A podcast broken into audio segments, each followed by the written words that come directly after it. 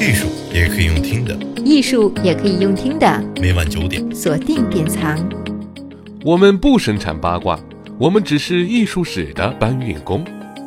八卦艺术圈第十四期：不漂亮的女画家潘玉良。一直以为巩俐的身形过于高大，不太适合演绎民国女画家潘玉良。直到有一天看到了潘玉良的照片，不修边幅，塌鼻、戏言，颇有男人相。潘玉良的朋友说，她性格爽直、泼辣、大嗓门，兴致来了喜欢扮老生，连丈夫都评价她不讲究穿着装饰，更有男性作风。少年骑马射箭都是好手，看来是时候重新认识这位二十世纪传奇女画家了。说起潘玉良，总避不开潘赞化。的确，没有他的帮助，潘玉良是无法走上绘画这条路的。潘玉良在八岁的时候成为孤儿，十四岁时以学刺绣为诱饵，舅舅将他拐骗到安徽芜湖的一个青楼，在这里他遇到了潘赞化，芜湖新上任的海关官道。潘赞化比潘玉良年长十岁，小小的眼睛被框在圆圆的镜框后面，看起来有点像《灌篮高手》里的安西教练。他在家乡早已有一个名媒正娶的妻子，少年时期留学日本，脑子里装的是人人平等的新思想。传闻那天商界将接风宴安排在了青楼，老鸨特意安排玉良坐在他的身旁。潘玉良故意用粗犷的老声演绎了一曲《卜算子》，潘赞化会心一笑，觉得这女孩子有点特别。后来潘赞化把她赎了出来，并且教她读书认字，送她回老家。难保不被再次贩卖到青楼，那就留下吧。可是总要有个名分。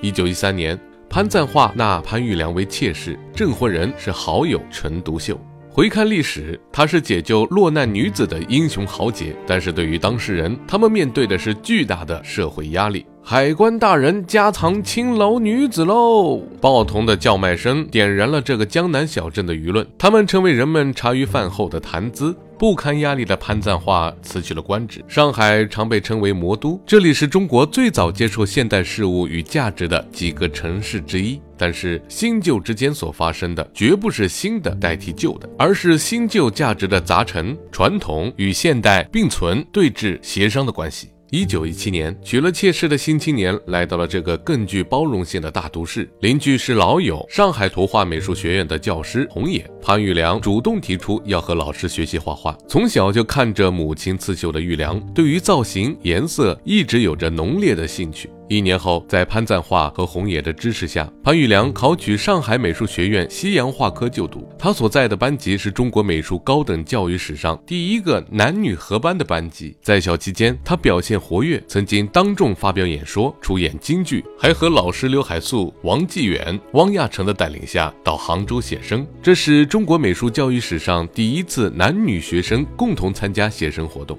尽管这是当时最先锋的艺术学院，尽管这是海纳百川的上海滩，潘玉良曾经在青楼的经历还是像个定时炸弹。入学后不久，还是有人发现了这个秘密，并且向校方施压，要求开除他。为了平息事端，校方让他主动退学。被劝退的当月，潘玉良入选里昂中法大学，这是由蔡元培等人特意为中国留学生创办的法国留学预科班。一九二二年，潘玉良乘坐波尔多斯号来到法国，这里是世界的艺术中心。那时海明威、菲茨杰拉德都还在，毕加索刚完成《海滩上奔跑的女人》。远离祖国，他可以重新开始。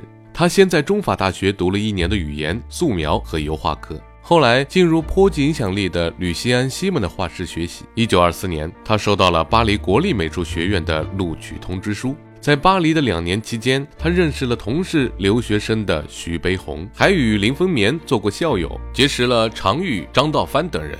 一九二五年，潘玉良转学到罗马国立美术学院学习雕塑和绘画。正当他想要在这里闯出一片天地的时候，潘赞化丢掉了官职，一连四个月没有寄钱来。潘玉良经常挨饿，有好心朋友的接济，而真正帮了大忙的是他自己。他的作品《裸女》获奖了，意大利政府给他奖金五千里尔。这时候的欧洲艺术正在经历翻天覆地的变化，最有名的是毕加索的《女浴》，达利也开始尝试怪诞的超现实主义。潘玉良迫不及待地将眼前的一切说给丈夫听，更想尽快报答他的知遇之恩。一九二八年，拿到罗马美术学院修课证明，潘玉良回到上海。他接受刘海粟和徐悲鸿的邀请，先后在上海美专、中央大学等地担任教职。潘玉良剪去长发，穿上西装，戴上眼镜，以一身中性的装扮出现在校园中。为了证明自己，他以第一个女系画家画展为名，举办了个人画展，两百多件作品证明这个女画家的勤奋和艺术成就，观者如潮，展览非常成功。后面的几年，潘玉良一直活跃在上海的艺术界和教育界，出版油画集，加入艺术社团，多次参与美术展览，到日本考察艺术教育，当选中华美术协会第一届理事等等。一九三七年七月，有感自己的艺术没有长进，也有传言是潘赞画的正是从中作梗。归国十年的潘玉良踏上了他第二次赴法旅程，这次一去就是四十年。他原本打算在欧洲停留两年，却遇上了第二次世界大战、中国内战和东西冷战。等到一九六四年，中国与法国建交，他因为健康状况不得不放弃了最后一次的回国机会。一九七七年，潘玉良在法国去世。一九八四年，在中国文化部的协助之下，他生前创作的四千多幅作品被辗转运回国内，收藏在安徽省博物馆中。而安徽正是潘玉良的丈夫潘赞化的故乡，也是两人成婚的地方。他曾说：“我的一生是中国女人为爱和理念争取女人自信的一生。”在传统价值观中，人们期待的女性是优雅的、温顺的、美丽的。而他恰恰与这些特质无关，与成见对抗是他人生一条重要的线索。吴冠中曾评价潘玉良的画很俗，远不及常玉的作品有格调、有品味。在他的作品中，女性的形象是奔放的，甚至是任性的，这与当年留学欧洲的中国艺术家们人体画作严谨而克制的风格大相径庭。但这既是潘玉良独特的艺术风格，也是他在二十世纪上半叶欧洲女性不断争取权利的社会背景下，个人对成见的对抗。从十九世纪开始，法国女性开始要求选举权、接受教育的权利，以及与男性平等的就业权。潘玉良第一次去到法国的时候，法国女性正在争取投票权。第二次赴法，他对两性平权的思考越发深入。他曾绘制一幅描绘女性艺术家聚会场景的作品，画面中艺术家被众多女性友人环绕，有人在侍弄花草，有人在闲坐谈天。虽然画面看上去是欢愉的，但那时的法国女性艺术家也在为了和男性艺术家一样能够读美术、举办展览而努力。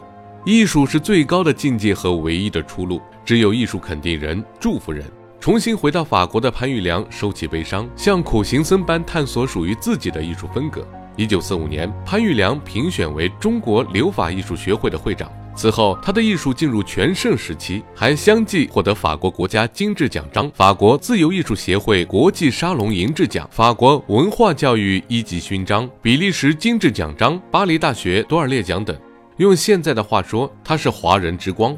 这时，埋藏在潘玉良心中的自我价值逐渐明朗。在四九年的两张自画像中，他不再刻意美化自己，而是完全突出了自我精神：弓箭似的眉毛，冷冽的目光，神情高傲不可侵犯。在一九六三年创作的半裸自画像之中，他袒胸露乳，开怀豪饮，烟灰缸里满是烟头，已入酣醉状态的画者，毫无顾忌地盘着腿，一副狂妄不羁的模样。这时的潘玉良已经从早期男性的自我审视中解脱，进入了一个纯粹的女性世界。女性不必一味的顺从、轻柔、妩媚、娇羞，也可以是反叛、建议、怀疑、严肃的。她终于摆脱了男性世界中的秩序和审美体系里符号化的女性形象，获得了独立存在的意义。作为第一代赴法留学的中国女艺术家，潘玉良亲历了女性在那个充满陈规与偏见的时代如何成长、发声与表达，铺设属于自己的人生路途。重新回看历史，她值得获得更多的关注和更高的地位。艺术也可以用听的，艺术也可以用听的。每晚九点，锁定典藏。